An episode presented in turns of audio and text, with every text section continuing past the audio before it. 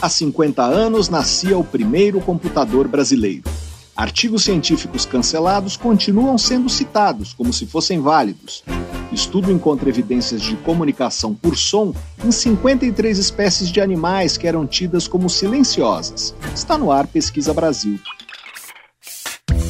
Pesquisa Brasil, uma parceria Revista Pesquisa FAPESP e Rádio USP.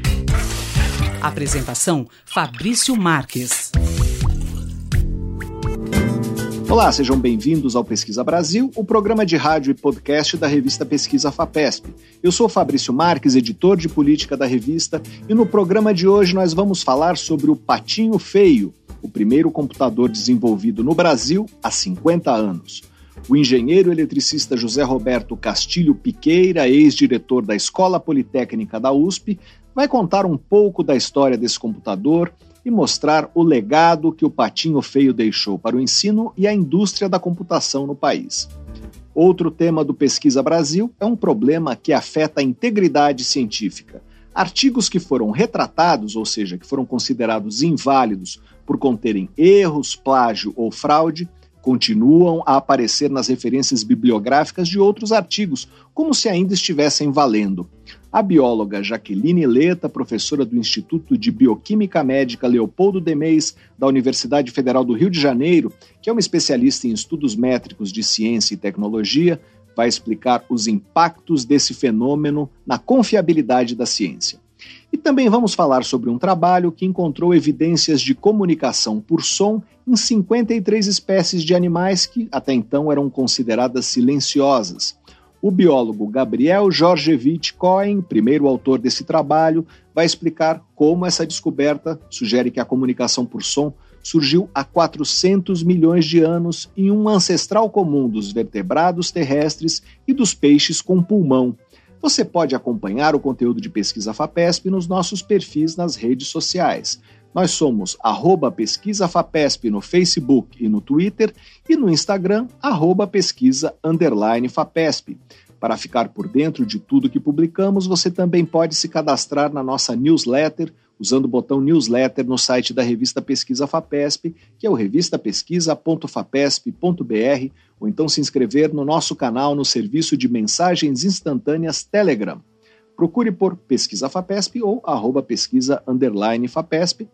E para ouvir o Pesquisa Brasil quando quiser, é só acessar o nosso site, o revistapesquisa.fapesp.br, ou então os principais agregadores de podcasts. Pesquisa Brasil uma parceria da revista Pesquisa Vapesp e Rádio USP. A apresentação: Fabrício Marques. Durante o encontro anual realizado no início de novembro, a empresa norte-americana de tecnologia IBM apresentou o Osprey, o processador quântico mais potente já criado até agora. Ele tem 433 qubits, mais de três vezes mais unidades de processamento do que o detentor do recorde anterior, o processador IBM Eagle, lançado em 2021. Enquanto a computação clássica se baseia no processamento de unidades de informação, os bits, que podem assumir apenas um valor por vez, que é representado por 0 ou 1, um, na computação quântica, as unidades de informação, que são os qubits, podem ter infinitos valores entre 0 e 1. Um. Essa característica permite ao computador quântico realizar determinados cálculos mais rapidamente do que os supercomputadores atuais. O plano da IBM é, até 2025, ultrapassar a marca dos 4 mil qubits. Pesquisa Brasil. Entrevista. Há 50 anos nascia o primeiro computador brasileiro. Batizado de Patinho Feio, foi desenvolvido como trabalho final de uma disciplina de pós-graduação do Departamento de Engenharia de Eletricidade da Escola Politécnica da USP, para contar um pouco da história do patinho feio e explicar seu legado para o ensino e a indústria da computação no Brasil. Nós vamos conversar agora por Skype com o engenheiro eletricista José Roberto Castilho Piqueira. Ele é ex-diretor da Escola Politécnica da USP e atual diretor de operações da Fundação para o Desenvolvimento Tecnológico da Engenharia. Olá, professor, seja bem-vindo ao Pesquisa Brasil. Muito obrigado por participar do programa. Muito obrigado, eu que agradeço o convite, fico muito feliz de estar aqui. Estou à sua disposição, Fabrício, para responder aquilo que você queira perguntar. Professor, para começar, queria que o senhor falasse um pouco sobre as características desse computador. Qual era o tamanho do patinho feio? Qual era a capacidade de memória? O que ele, o que ele era capaz de fazer há 50 anos? Olha, a capacidade de memória dele é visível, né? Se a gente for olhar os computadores de hoje, era de 4K ele essencialmente era um computador feito para processar programas em é, linguagem é, Algol e Fortran, né? Mas para carregar os programas era muito complicado, tinha que carregar com as chavinhas, etc. Né? Não e, e ele era muito grande. Se a gente for olhar a, o, as dimensões do patinho feio, dois terços do volume do patinho feio é, são, é ocupado por, por fonte de alimentação. Né? As fontes de alimentação eram de, de muito grandes, de grande porte, e o, as memórias todas eram de ferrite. Né? Naquela época, é, a gente tem que voltar um pouquinho para o final dos anos 60, começo dos anos 70. Quando se falava em computador no final dos anos 60, começo dos anos 70, não tinha memória ainda de estado sólido. As memórias eram de ferrite, portanto, é, eram de alto custo e para fazer algo que tivesse uma capacidade grande, ocupavam um espaço muito grande. E os computadores eram essencialmente utilizados para aplicações científicas. Né?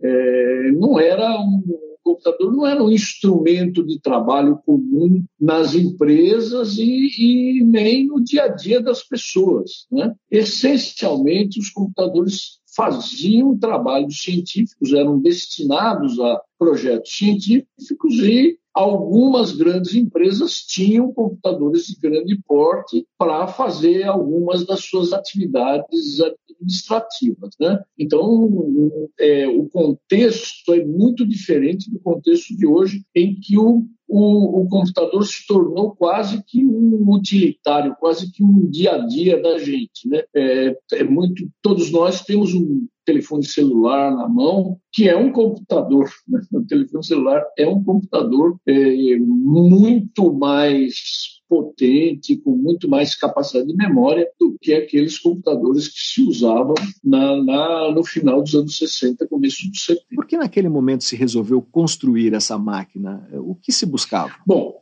na verdade, também a gente precisa olhar o contexto da época. O, o Brasil começava a se desenvolver tecnologicamente de maneira mais efetiva tanto nas, na área de telecomunicações como na área de computação. Então, começa nas principais escolas de engenharia um movimento no sentido de se ensinar a computação, de se conhecer como um computador funciona para as principais aplicações. Né?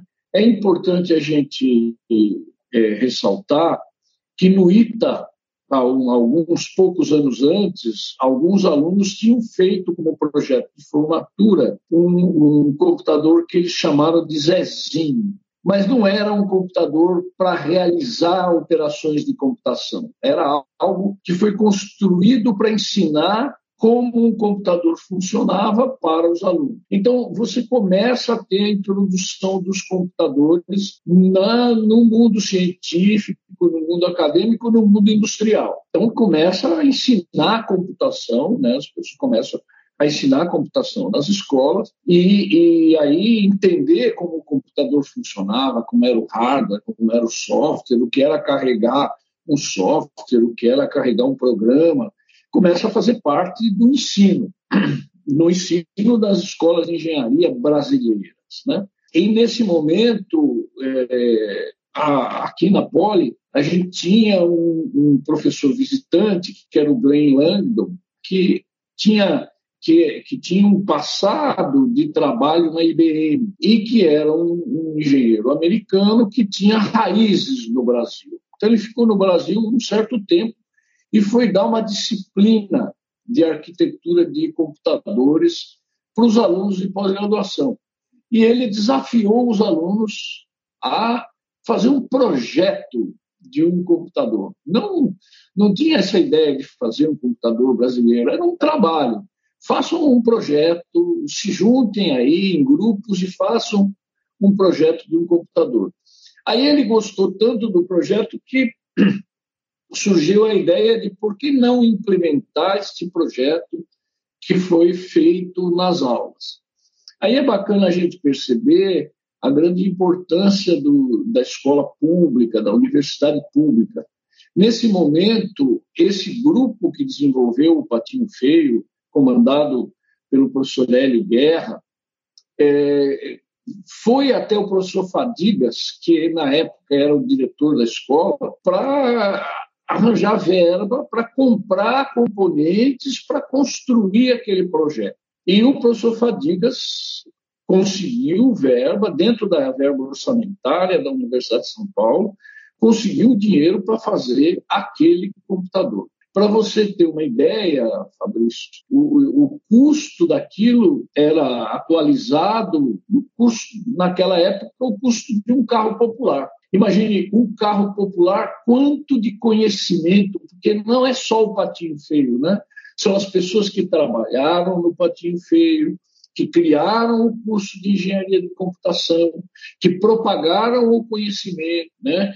Que geraram em novos engenheiros e novos professores que foram para outras escolas, foram para as empresas.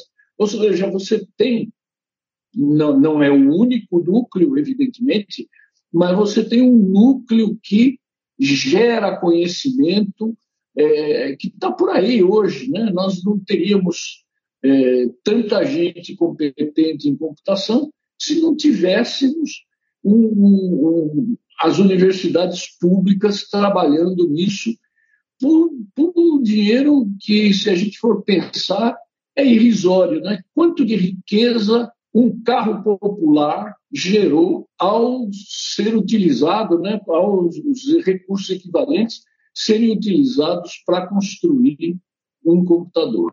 É, é, basicamente isso. Nós estamos conversando com o engenheiro José Roberto Castilho Piqueira, ex-diretor da Escola Politécnica da USP. Professor, por que o nome Patinho Feio? Ah, isso é uma brincadeira, né? Isso é uma coisa assim. É, a verdade, a Marinha do Brasil é, ia, tinha interesse, né? Em construir um computador nacional, construir um computador que, mas não é, é, não é nacionalismo, é um computador sobre o qual eu tenho conhecimento. Então, eu posso fazer manutenção, não preciso ficar dependendo de ninguém para fazer manutenção, para fazer desenvolvimento. Então, a Marinha do Brasil inicia, iniciou um processo de, junto com as universidades, de fazer um computador nacional. E aí uma, teve uma notícia num jornal de São Paulo que o pessoal de uma outra universidade paulista muito boa e muito conceituada, disse o seguinte, que eles iam fazer um computador tão fantástico que ia ser o cisne branco. Então, essa outra universidade disse que, junto com a Marinha, isso foi na Folha de São Paulo, não sei se é na Folha de São Paulo, no Estado de São Paulo, num, desses dois jornais, que, que essa universidade, os, os pesquisadores daquela universidade, iam construir um computador que seria tão fantástico que seria o cisne branco da Marinha, em homenagem à Marinha. Aí alguém, é, alguém brincalhão, do grupo que trabalhava naquele projeto, disse assim, tá bom, nós vamos fazer, eles vão fazer o patinho feio, nós vamos, eles vão fazer o cisne branco, nós vamos fazer o patinho feio. E aí ficou essa brincadeira de nós vamos fazer o patinho feio. E o patinho feio foi feito e foi transformado no G10, é muito importante isso, o patinho feio não é um protótipo industrial, é um computador que foi construído é, como como protótipo de desenvolvimento. O protótipo industrial foi a Marinha, então, é, ao conhecer o trabalho feito no Patinho Feio, contratou a Poli via FDTE para construir o G10. É interessante saber por, também por que, que chama G10. Porque o comandante da Marinha que cuidava desse projeto se chamava Comandante Guarani e ele faleceu durante o projeto do G10. Então, os pesquisadores, em homenagem a ele, deram o nome ao computador de G, de Guarani, 10, de nota 10, para aquele chefe que tinha uma visão de trabalho tão interessante. Então, o G10 já é um computador que é reprodutível industrialmente. Né? É, então, foi o computador que depois foi utilizado como padrão pela Cobra, como computador brasileiro. Então, o G10 já é uma evolução do Patinho Feio e é o primeiro projeto da FDTE. Naquele tempo não tinha, é, a gente não tinha muita cultura de fundações, não tinha como pegar o dinheiro da Marinha, colocar na universidade para fazer o projeto. Então, o, o, o professor Hélio Guerra, junto com o reitor da USP daquela época, aprovaram no Conselho Universitário a criação de uma fundação. É, hoje tem uma porção de fundações, naquela época não tinha. Então, a FDTE foi responsável por trazer o dinheiro da Marinha, por gerenciar o projeto da Marinha junto à Poli para a construção do G10. E o G10 existe. Se você for no Centro Tecnológico da Marinha de São Paulo, está lá o G10. Muito interessante, dá até para fazer funcionar. Né? Então, é isso, é mais ou menos essa a história de como, como a, o patinho feio evoluiu para um protótipo industrial. O senhor mencionou a importância do patinho feio para semear uma cultura de pesquisa e de ensino em computação no Brasil. Falou também sobre a fundação é, da qual o senhor é diretor atualmente, que é fruto desse esforço. Falou do projeto da Marinha. Esses são os principais legados do Patinho Feio ou o projeto teve mais desdobramentos? Olha, é, se a gente pensar é, num legado subjetivo, o legado é muito grande. Não existia no Brasil um curso de engenharia da computação. Existia um curso de engenharia elétrica, ou engenharia de eletricidade, como se fala aqui na Poli, e uma das opções do curso de engenharia de eletricidade passou a ser computação. Então, a pessoa se formava engenheiro eletricista com especialidade em computação e, e, e o, o, esse trabalho que foi feito por esses alunos de pós-graduação que se transformaram em professores de graduação, a gente começa a ter uma saída da Poli, né, ao final dos cinco anos, de engenheiros de computação.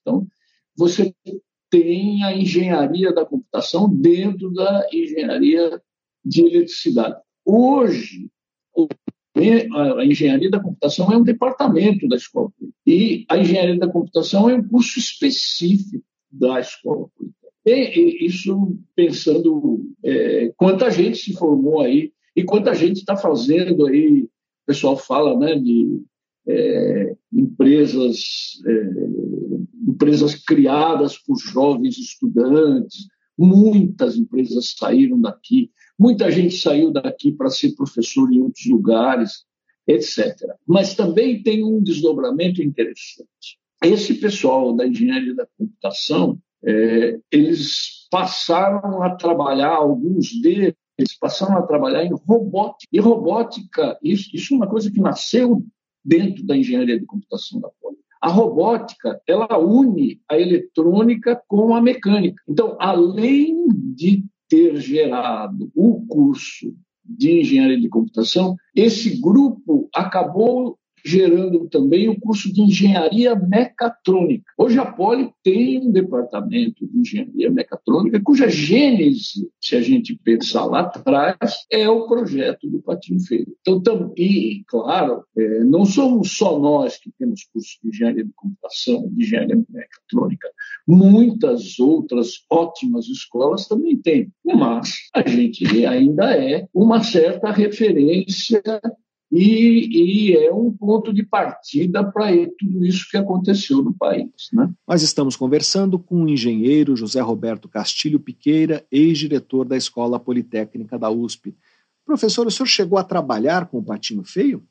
Não, não, é importante perceber o seguinte: eu cheguei aqui na Poli em 1985 para fazer doutorado. Eu fiz a graduação e o mestrado na Escola de Engenharia de São Carlos, da Universidade de São Paulo. E fiz. Quando terminei o mestrado, queria fazer o doutorado. Claro, onde eu queria fazer o doutorado? Em algum lugar que fosse a referência. Então, é, digamos que eu também sou uma espécie de spin-off do Patinho Feio. Então, eu vim para cá para fazer o doutorado e aí passei a conviver aqui e fiz o doutorado aqui. Fiquei professor aqui da escola e me envolvi com os grupos de pesquisa existentes aqui, que sempre foram muito abertos. Né? Essa é uma característica muito importante desse grupo de pessoas que gerou o Patinho Feio, que gerou o G10, sabe,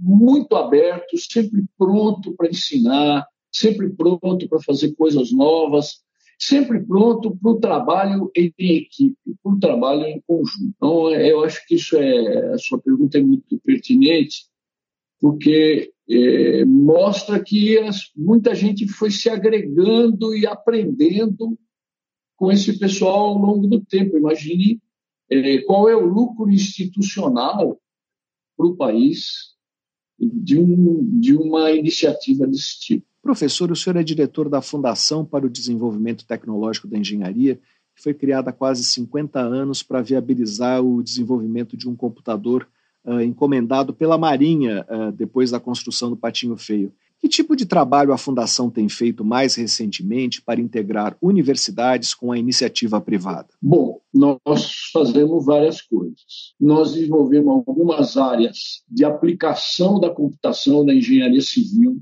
então, nós temos projetos de inteligência, de sistemas de inteligência artificial, é, de imagens, nós temos é, dispositivos georreferenciados que são instalados em ônibus, táxis e carros em São Paulo, que percorrem as cidades, a cidade, é, fotografando o piso. Então, nós somos capazes de, a partir dessas imagens, identificar como está o piso da cidade, regiões em que acontecem alagamentos, etc. Então, nós temos uma forte participação é, no uso da inteligência artificial na engenharia de transportes, é um exemplo importante. Todo o sistema de segurança e intertravamento do metrô é ainda é, gerenciado pela Poli via FDTE. Nós temos é, um, um grupo que trabalha com software de composições normativas para a Caixa Econômica. Por exemplo, a Caixa Econômica tem lá um projeto, ela quer saber é, o projeto de Minha Casa Minha Vida. Quanto, quanto vai custar é, construir prédio, fazer rua, não sei o quê. Nós temos um sistema que faz um pré-projeto, faz uma composição normativa procura os preços no mercado e faz uma composição e diz para a Caixa o custo daquilo. Enfim, nós temos vários outros, temos um grupo, um grupo muito forte de TI propriamente dita, né, que trabalha com TI para as diversas empresas. Então, é, hoje, trabalhamos para a Marinha fortemente, né, no Programa Nuclear Brasileiro, nós temos alguns convênios muito importantes com a Marinha. Então, na verdade, é, como a computação hoje é uma coisa que é ubíqua, está né? Tá em todo lugar, nós acabamos progredindo em várias outras áreas é, de uso da computação, fundamentalmente. Então, temos projetos com Vale, Petrobras, com várias, Marinha, Prefeitura de São Paulo. Todos eles normalmente são bom uso da computação em problemas das diversas áreas de engenharia. Nós conversamos com o engenheiro eletricista José Roberto Castilho Piqueira, ex-diretor da Escola Politécnica da USP e diretor de operações da Fundação para o Desenvolvimento Tecnológico da Engenharia, para saber mais sobre o legado do Patinho Feio, primeiro computador desenvolvido no Brasil, Leia a reportagem de Domingos Aparoli na edição de dezembro da revista Pesquisa FAPESP ou então acesse revistapesquisa.fapesp.br. Professor, muito obrigado pela sua entrevista. Muito obrigado, eu que agradeço. Pesquisa Brasil, o programa de rádio da revista Pesquisa FAPESP. A Agência de Exploração Aeroespacial do Japão anunciou os resultados de uma investigação que encontrou diferentes tipos de má conduta em uma pesquisa sobre medicina espacial. Grupos de pessoas trabalhando em ambientes fechados foram monitorados durante duas semanas para avaliar seus níveis de estresse e bem-estar mental em situação de confinamento, que é típica de uma viagem ao espaço. Houve algumas rodadas de experimentos entre 2016 e 2017, mas nenhum resultado científico foi publicado até hoje. A investigação concluiu que houve fabricação de dados em cinco entrevistas com pessoas envolvidas nos experimentos. Essas entrevistas jamais foram feitas. Também se constatou que os responsáveis pelo estudo falharam em pedir o chamado consentimento informado, por meio do qual os participantes são comunicados sobre seus direitos, caso surjam problemas mentais ou físicos associados à pesquisa, e sobre o uso de seus dados. O caso virou escândalo nacional porque o supervisor dos experimentos foi o médico Satoshi Furukawa, um famoso astronauta japonês de 58 anos que passou 165 dias em órbita a bordo da Estação Espacial Internacional entre junho e novembro de 2011. Não há evidências de que ele tenha tido um papel direto nas práticas irregulares uh, mas ele deverá ser alvo de medidas disciplinares por ser a pessoa encarregada de coordenar a pesquisa e de zelar por sua integridade. Mas a punição não deve afetar a nova viagem que Furukawa fará à estação em 2023, para a qual ele vem se preparando. Pesquisa Brasil. Entrevista. Um problema que afeta a integridade da produção científica é a citação em referências bibliográficas a artigos que já foram retratados. Essa prática mantém vivos e em discussão na literatura científica trabalhos que contêm erros ou fraudes e por isso foram cancelados. Nos últimos anos, vários estudos têm chamado a atenção para esse problema. Para falar sobre os prejuízos causados por citações a artigos retratados, nós vamos conversar agora por Skype com a bióloga Jaqueline Leta, professora do Instituto de Bioquímica Médica Leopoldo Demeis, da Universidade Federal do Rio de Janeiro, que é uma especialista em estudos métricos de ciência e tecnologia. Olá, professora, seja bem-vinda ao Pesquisa Brasil. Muito obrigado por participar do programa. Fabrício, super obrigada pelo convite. Um prazer enorme estar nessa, nesse podcast. Professora, para começar, queria que a senhora nos ajudasse a entender o tamanho desse problema. É frequente que artigos é, que já não são mais válidos continuem a servir de referência para outros pesquisadores? Por que isso acontece? Então, na verdade, esse, o fenômeno da retratação ele sempre ocorreu, né? Não há nada novo na ciência, né? Então, artigos com algum tipo de, de problema, seja ele qual for a natureza, né? Eles sempre existiram, né?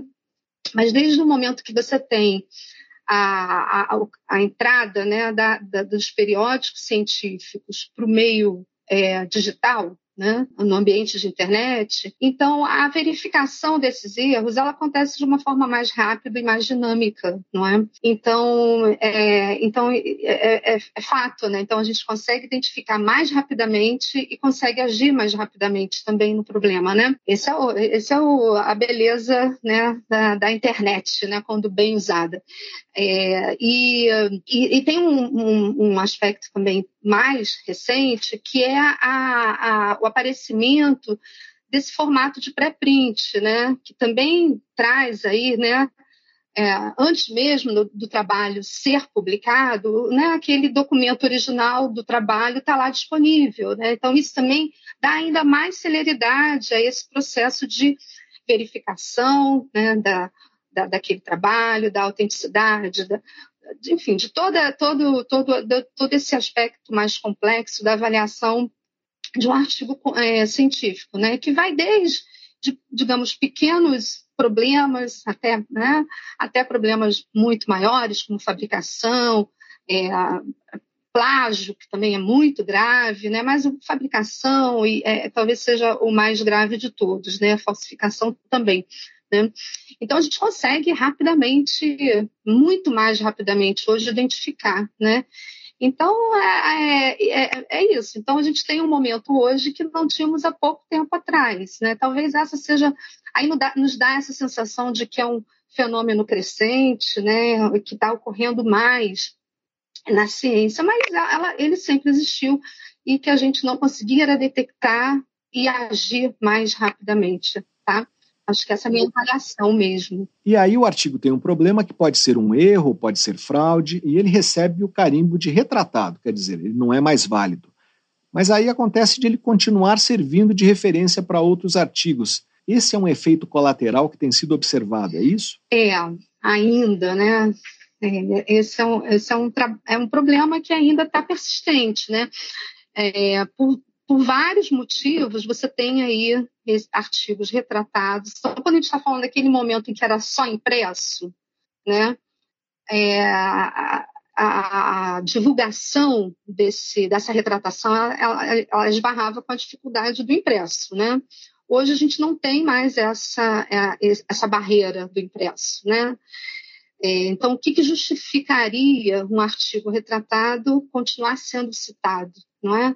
Então, aí a gente pode pensar em vários motivos, né? várias, várias razões, desde o próprio uso é, como uma crítica, né?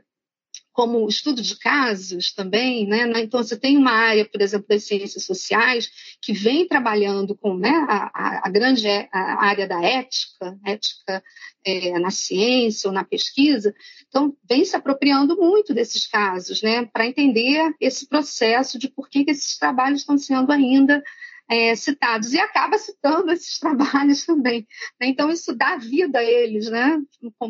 mantém esses trabalhos que deveriam estar fora né, excluídos do meio acadêmico, eles ainda estão lá. Então, são muitos motivos. Tem, tem, obviamente, tem também aqueles aqueles é, pesquisadores que, de fato, desconhecem a retratação.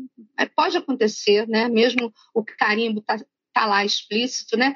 mas a gente sabe também desse efeito, dessa leitura indireta né, dos trabalhos. Então, muitas vezes a gente não vai na fonte, de fato, né? Então, essa fonte primária que foi retratada, se ela está sendo é, citada por uma segunda fonte, eu só leio a segunda fonte, né? Então isso fica perpetuando, né? Então essa prática da leitura, da não leitura né, da fonte original, ela também garante vida a esses trabalhos, né? E aí nesse caso, evidentemente, é um descuido do cientista, né?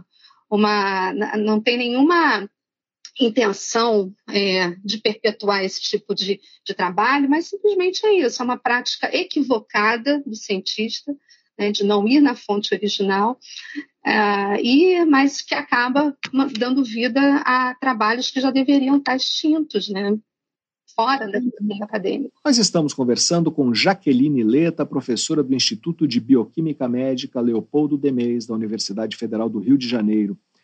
Professora, uh, e quando tem esse descuido, qual é o prejuízo? Qual é o problema de ter nas referências de um artigo um trabalho que não é mais válido? É, a gente tem também a gente tem um leque de, de aspectos negativos, né? Então, um, um trabalho que é, é, retratado, por exemplo, por uma prática de plágio, né? Eu acho que esse é que é relativamente comum, né? Mas o plágio de textos, né? É, eu, eu, diria que, que o, o, efeito negativo ele é pequeno, né? Nessa perpetuação dessa, dessa referência, né? Mas pensa num trabalho que, que foi retratado por uma, por uma fraude maior, né? Não que plágio não seja fraude grande, não é isso que estou falando, mas um trabalho que, que foi aceito com base, por exemplo, em dados fabricados, né? Isso a gente tem vários casos na literatura que mostram isso, né? Então a, a perpetuação desse, desse trabalho, né, como base, né, para de citação, né, base teórica, né, ou mesmo empírica para um segundo, terceiro trabalho, isso é a perpetuação da fraude, né, dentro da ciência, né? Então é tudo que a ciência não quer, não é?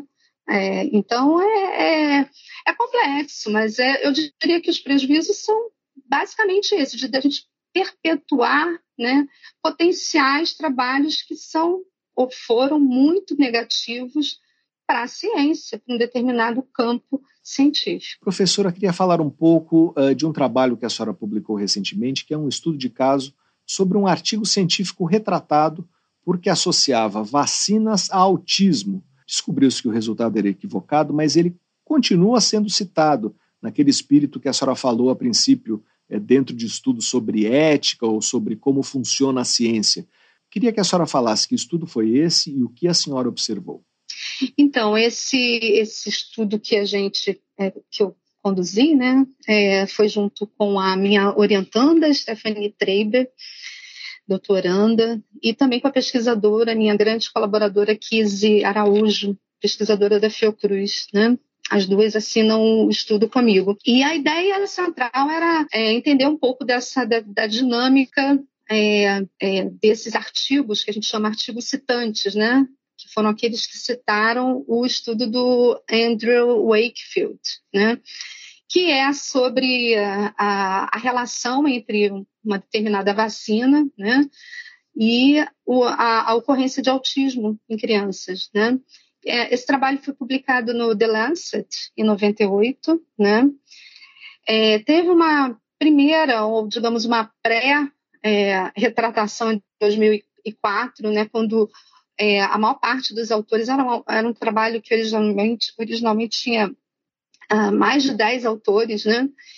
E uh, acho que, se não me falha a memória, acho que eram 12 autores, né? E aí, 10 autores, em 2014, eles reconheceram que o trabalho tinha muitas falhas, falhas de várias naturezas, tá? É, e e aí, então, a gente já, é, a literatura chama esse primeiro momento já como um, um preâmbulo da retratação, né? Então, é uma pré-retratação, uma retratação parcial. E depois o trabalho foi finalmente só em 2010 retratado pela revista, né? Então, ele levou aí, é, mais de 10 anos, né? Para que a revista The Lancet, a gente não está falando de qualquer revista, né?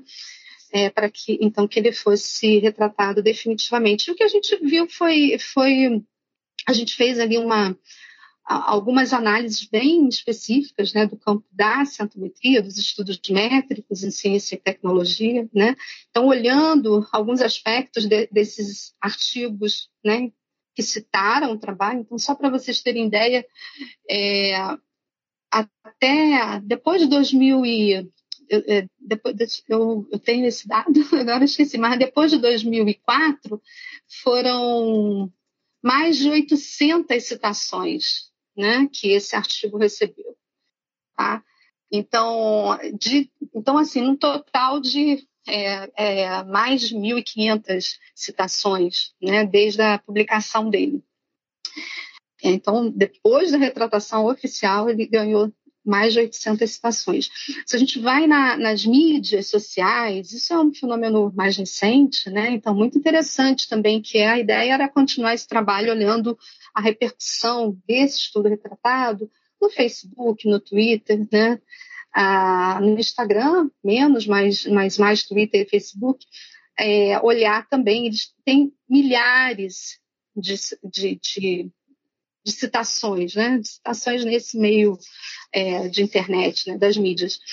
E o que a gente viu foi isso, que esses artigos, né, que estavam citando um trabalho, é, uma, uma, que foi uma fraude, uma grande fraude, de fato, uh, eles tinham aí, eles é, abraçavam né, um número enorme de países, né, muitas instituições.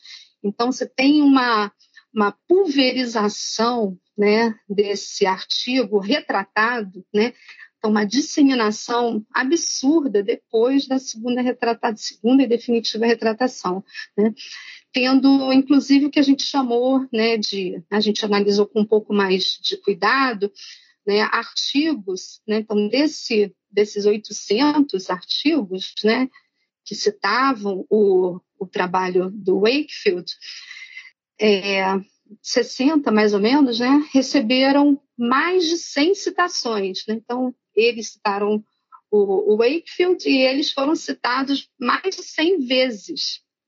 Né? Então, mostrando também como que essa roda da citação vai levando. Né? Então, um, o artigo fraudulento sendo repassado para tantos outros. Né? É, e também periódicos de altíssimo prestígio. Né? A gente também não está falando de periódico é, de país em desenvolvimento, nada, né, ou que está fora é, do mainstream, né, nada disso.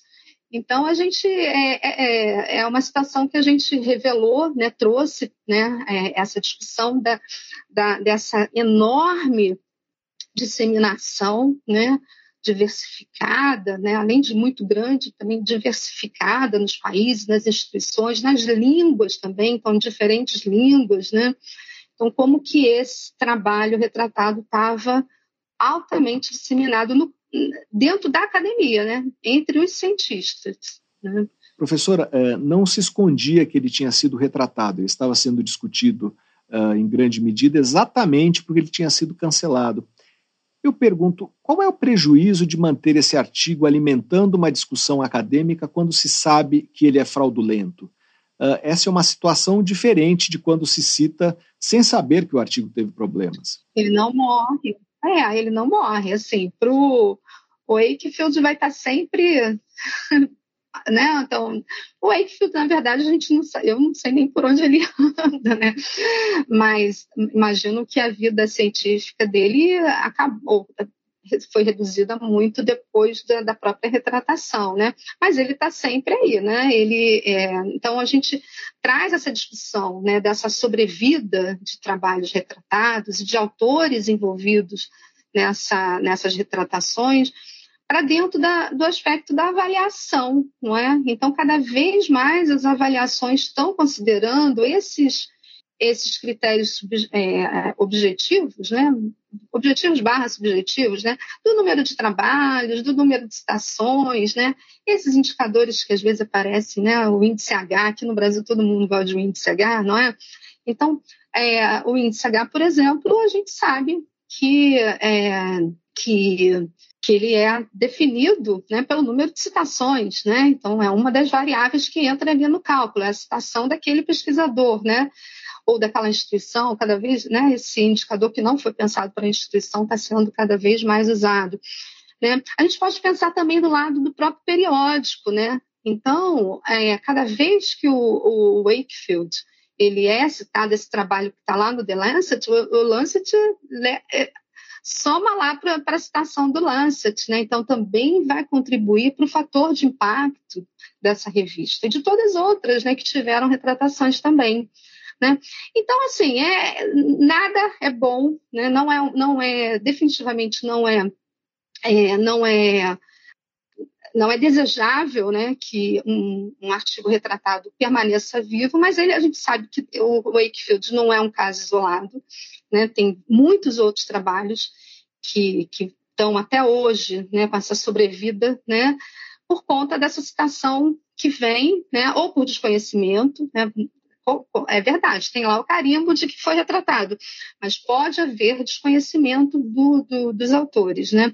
Então, o que, que a gente levanta, é, Fabrício, é que a, as bases de dados, por exemplo, né, que estão aí é, prestando esse serviço né, de catalogar a produção científica, de, de fazer todos esse, esses cálculos né, de citações, que eles, que eles introduzam, né, eles, eles têm ferramentas, né, têm capacidade para introduzir uma, uma rotina muito simples né, de checar lá naquele trabalho que foi submetido e aceito né, para a revista que está indexada nessa base, ele a, a, é, consegue, conseguiria excluir daquela daquela daquele trabalho essa citação, né? Essa pode ser uma possibilidade. Outra possibilidade são as próprias revistas, né?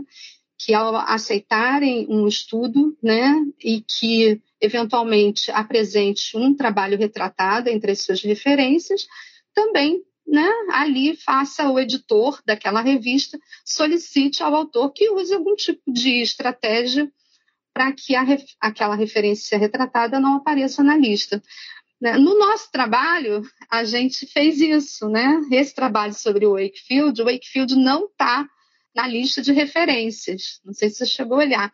Né? A gente fez uma nota de rodapé, então a gente não deixou de citar o, o trabalho do Wakefield, então está lá. Né? Ah, mas a gente não incluiu ele né, na, na lista de referências. Então, a Scientometrics, que foi onde nós publicamos esse trabalho, não vai contar, né? Na hora de mandar todos os metadados lá para a base de dados onde essa revista está indexada, o Wakefield não vai aparecer. Então, assim, acho que é uma estratégia, né? Que uh, cada. Seguramente os pesquisadores ainda não sabem como lidar com isso, os editores também não, né? Então, assim, acho que é uma discussão que que ainda está acontecendo, né, com muitas incertezas, com nada definido, mas que a gente tem que começar de algum momento, em algum momento. Nós estamos conversando com Jaqueline Leta, professora do Instituto de Bioquímica Médica Leopoldo Demeis, da Universidade Federal do Rio de Janeiro. Professora, no começo da entrevista, uh, a senhora falou que o seu grupo planeja estudar o que aconteceu em redes sociais, em outras mídias. O fato desse artigo ser discutido dentro da academia ajuda a mantê-lo vivo fora da academia, é, há o risco de que nas redes sociais é, o conteúdo seja tomado como verdadeiro pelo público leigo? Sim, eu, eu acho que esse é, um, é, é, é a nossa expectativa. Né? Quando a gente olhou a, o contexto em que o Wakefield estava sendo citado, né, é, a gente percebeu que a maior parte desse contexto é um contexto negativo. Então, ele está sendo referenciado de forma negativa de forma crítica. Né? Então, os autores desses trabalhos citantes, né, a maior parte tem essa, é, é, essa relação com Wakefield. Né? É, a minha expectativa é que nas redes sociais, nas mídias sociais, a gente vai encontrar um, um, um, o oposto, a gente vai encontrar né, um contexto positivo, né, que é, é, toda a discussão né, é, que de certa forma nega, né, negacionista, né, que nega o efeito das vacinas ou que questiona sem qualquer base mais científica, vai se apropria desse trabalho de outros, né, mas especialmente desse, né, para se manter vivo, né? Esses, esses, essas, é, esse, todo esse movimento anti-vacina, né, que era muito forte já na Europa, cresceu muito aqui no Brasil nesses últimos anos, infelizmente, né? É, a gente tem quase certeza que a gente vai ver é, um, uma apropriação desse, desse trabalho de forma positiva, né? de, de forma a corroborar a, a narrativa né? e, e toda a narrativa né, contra a ciência, contra as vacinas. Né? Então, eu acho que sim, acho que. É, agora, o, o grande público é, tomar como base um trabalho retratado, claro que é grave, mas eu não, não me surpreende. Né? O que me surpreende são ainda os cientistas. Né? Então, é, então, acho que falta, evidentemente, a ciência também se mostrar como uma, né, um, um, uma atividade que tem falhas, né, porque, afinal de contas, somos humanos, não é? Então, é possível haver falhas né, em todo o processo de produção acadêmica, científica, também dentro do fluxo editorial, a gente sabe que tem problemas, não é? Então, é, né, no caso, esse caso do Wakefield, evidentemente ali, né, teve algum problema ali entre os revisores, né, que seguramente são altamente qualificados, mas não perceberam, né, alguns dos problemas que levaram o trabalho a ser retratado, é? Então, é, é mas a, a, a, a gente sabe disso, mas a população, de uma forma geral, não sabe, não é? Então, toma como certo mesmo aqueles artigos retratados, né? especialmente em veículos de tão grande renome, né? como essas revistas é, é, mais internacionalizadas, como é o caso do The Lancet. Né? Nós conversamos com a bióloga Jaqueline Leta, professora do Instituto de Bioquímica Médica Leopoldo Demeis, da Universidade Federal do Rio de Janeiro, especialista em estudos métricos de ciência e tecnologia. Para saber mais sobre artigos científicos retratados que continuam sendo citados, leia a reportagem de Rodrigo de Oliveira Andrade na edição de dezembro da revista Pesquisa FAPESP, ou então acesse revistapesquisa.fapesp.br. Professora, muito obrigado pela sua entrevista. Fabrício, obrigado, obrigado a você, a toda a equipe aí do programa e estou à disposição, tá? Abração para todos.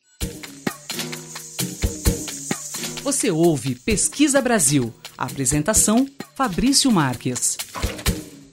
A maior parte do território da Rússia é coberta por uma camada de solo que permanece congelada até mesmo no verão do Ártico. Chamado de permafrost, esse tipo de terreno, no entanto, não elimina o risco de incêndios. Com o Ártico esquentando a uma velocidade quatro vezes maior que a do resto do planeta, os incêndios na Sibéria atingiram em 2019 e 2020 uma área de 4,7 milhões de hectares de turfa, a vegetação rasteira do permafrost. Usando imagens de satélite, o grupo liderado pelo especialista em sensoriamento remoto Adrià Dascals, do Conselho Espanhol para Pesquisa Científica, concluiu que a área total queimada naqueles dois anos corresponde a 44% de tudo o que foi afetado pelo fogo na Sibéria desde 1982. Segundo o grupo, os incêndios no permafrost siberiano podem crescer de forma exponencial até meados do século. As queimadas de 2019 e 2020 na região lançaram 413 milhões de toneladas de gases de efeito estufa na atmosfera. Pesquisa Brasil. Entrevista. Um grupo de pesquisadores obteve evidências de comunicação acústica em 53 espécies de animais, eh, que englobam vertebrados terrestres e peixes pulmonados e eram consideradas silenciosas até então. Segundo um artigo publicado no final de outubro na revista científica Nature Communications, essas novas evidências são um indício de que, nesses animais, a troca de informações por meio de emissão de sons pode ter surgido há mais de 400 milhões de anos. Nós vamos conversar agora por Skype com o biólogo Gabriel Georgevich Cohen. Ele é o primeiro autor desse trabalho e atualmente estuda a evolução como aluno de doutorado da Universidade de Zurique, na Suíça. Olá, Gabriel, seja bem-vindo ao Pesquisa Brasil. Muito obrigado por participar do programa. Olá, obrigado pelo convite. É um prazer estar aqui falando com você e os ouvintes. Gabriel, para começar, eu queria que você contasse que animais são esses é, até esse trabalho não se sabia que eles emitiam sons para se comunicar, é isso? Bom, um, esse trabalho incluiu todos os grupos de tetrápodes, que são os animais vertebrados da Terra, isso inclui uh, anfíbios, répteis, aves, mamíferos, e também inclui uma linhagem de peixe que é, que é próxima desse, desse grupo ao qual eu me referi, que são os peixes pulmonados. E, obviamente, muitos desses animais são, são conhecidos por vocalizarem, produzirem sons para comunicação. Todo mundo sabe o, sobre o canto das aves, sabe que o cachorro late, o gato mia, e, e os humanos mesmo têm muitas uh, línguas diferentes. Um, o que não se sabia é que algumas das outras linhagens dentro desse grupo também emitem sons para se comunicar. Então, é uma novidade que a comunicação acústica esteja tão espalhada entre as tartarugas, por exemplo, e outros animais como um, o peixe pulmonado também usam sons para um, usa sons para se comunicar. E a, a gente também gravou duas outras uh, espécies. Uma é uma cecília, Cecília é um tipo de anfíbio sem patas, é, é proximamente relacionado aos a sapos e salamandras, e essa espécie que, que nós gravamos é aquática, oriunda da Amazônia, e também gravamos a tuatara, que é um réptil que se parece muito com um lagarto, mas na realidade pertence a uma linhagem bastante diferente, antiga, que e hoje em dia só pode ser encontrado na Nova Zelândia. Gabriel, e como foi o processo é, para se descobrir que eles emitiam sons Quais foram os passos é, para desenvolver essa pesquisa? Bom, tudo se deu início com pesquisa de outros pesquisadores ah, que descobriram que uma ou duas espécies de tartarugas eram, eram capazes de produzir som para se comunicar embaixo da água. Então, assim, quem, quem já teve jabuti de estimação, por exemplo, provavelmente já ouviu os sons que eles fazem, é, especialmente quando eles vão copular, são sons bastante altos, inclusive viraram recentemente meme na internet, porque são bastante engraçados. Uh, mas tem uma pesquisa, um grupo de pesquisa da Austrália que descobriu que uh, uma espécie de lá produzia sons embaixo da água, e em seguida uma equipe brasileira do, do INPA, na Amazônia, fez um estudo semelhante com a tartaruga da Amazônia e lá eles descobriram, a primeira autora, é, a pesquisadora Camila Ferrara, ela descobriu que, que esses bichos não só estavam se comunicando, mas que também tinham cuidado parental, que é o único caso conhecido para as tartarugas. Então, os filhotinhos cantam de dentro do ovo, sincronizam o nascimento, é, o que diminui o esforço de cada um individualmente de cavar para fora do ninho e também as chances de serem comidos por predadores. Em seguida, eles encontram as fêmeas na água e eles migram juntos por muitos quilômetros até as áreas de alimentação dentro da floresta. E eu tive a oportunidade de ir para a Amazônia há alguns anos e, e, foi a primeira vez que eu ouvi é, os filhotes produzindo sons saindo do ninho. E aquilo mexeu comigo. Foi uma coisa que eu não conseguia parar de pensar. E daí eu voltei para casa. Eu sou de São Paulo originalmente e, e eu tinha na época um, aquela famosa tartaruga tigre d'água de estimação e eu e eu fiquei curioso sobre a possibilidade deles também fazerem sons. Então eu entrei em contato com um professor é, da engenharia da USP de São Paulo, o Lenilson Padovese, que inclusive também é um coautor desse artigo que a gente publicou, a Camila também é, e ele me emprestou um equipamento muito específico de, de gravação é, embaixo da água, um hidrofone. E eu comecei as primeiras gravações em casa mesmo, só, só tentando ver se, se tinha outras espécies de tartarugas fazendo som. E eu descobri que sim, em seguida, quando eu comecei meu doutorado na, na Universidade é, de Zurich, eu conversei com meu orientador e ele se interessou muito sobre o assunto, então a gente decidiu gravar várias outras espécies e a gente queria fazer um, uma gravação ampla, num, num, amplo espectro filogenético, né, evolutivo desse grupo de, de animais, e a gente viu que isso é muito espalhado entre as tartarugas. Então a gente ficou pensando, será que não tem outros grupos de animais que são historicamente considerados mudos, mas que na realidade não são? Então a gente decidiu ampliar nossa amostra e incluir esses outros grupos que, no fim das contas, também produzem sons. Que tipo de som é emitido? E como foi possível concluir é, que o som tem a finalidade de comunicação? Essa é uma excelente pergunta e isso é muito difícil de responder em vários momentos. A gente usou uh, diferentes métodos para tentar afirmar que eles uh, realmente estão usando para comunicação. Então, por exemplo, quando a gente tinha acesso a diferentes indivíduos da mesma espécie, a gente fez gravações em, em diferentes combinações. Então, primeiro só macho, depois só fêmea, depois só juvenil. Aí, em seguida, a gente misturou esses grupos. Então, macho com fêmea, fêmea com juvenil e assim por diante.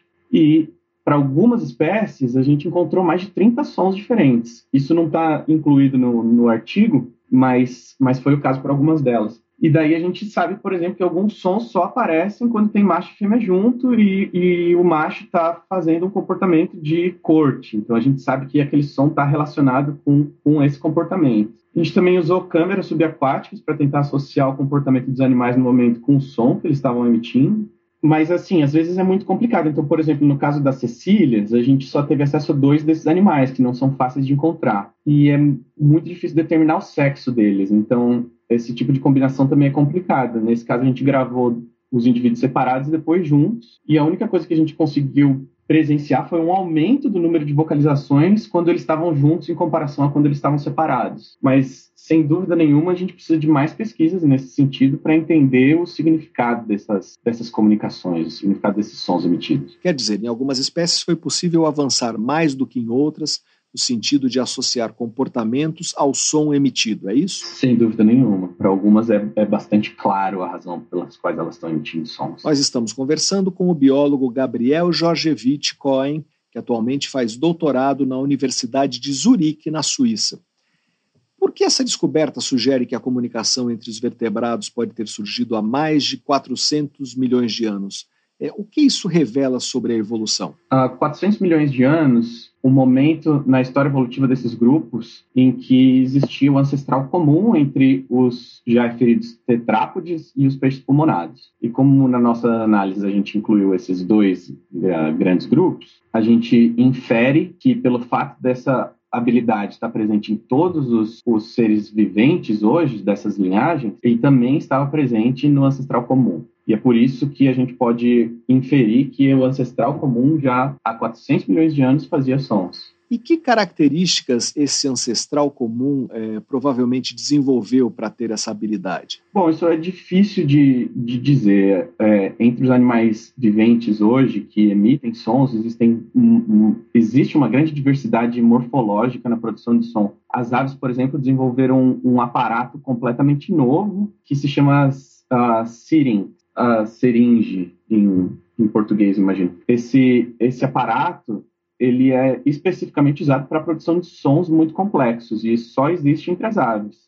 as aves também possuem uma laringe, que nem os seres humanos, por exemplo, que é a região de onde vem a principal é, fonte de emissão de sons, no nosso caso. Ah, mas o que esses grupos têm em comum é de que todas as, essas, esses sons são produzidos através do trato vocal, que é movido pelo ar dos pulmões. E essa foi a característica que a gente levou em consideração para fazer a nossa análise. Quando a gente pensa, por exemplo, em peixes, outros grupos de peixes, eles também produzem sons. Tem muitos peixes que se comunicam com sons, mas eles fazem isso com outras morfologias. E comparativamente, a gente pode pensar na cascavel, por exemplo. A cobra cascavel tem um chocalho com o qual ela produz sons e se comunica, mas isso não é a mesma coisa, não tem a mesma origem evolutiva que os sons produzidos pelo trato vocal, então não foi incluído na nossa análise. Ah, e vocês vão continuar estudando isso?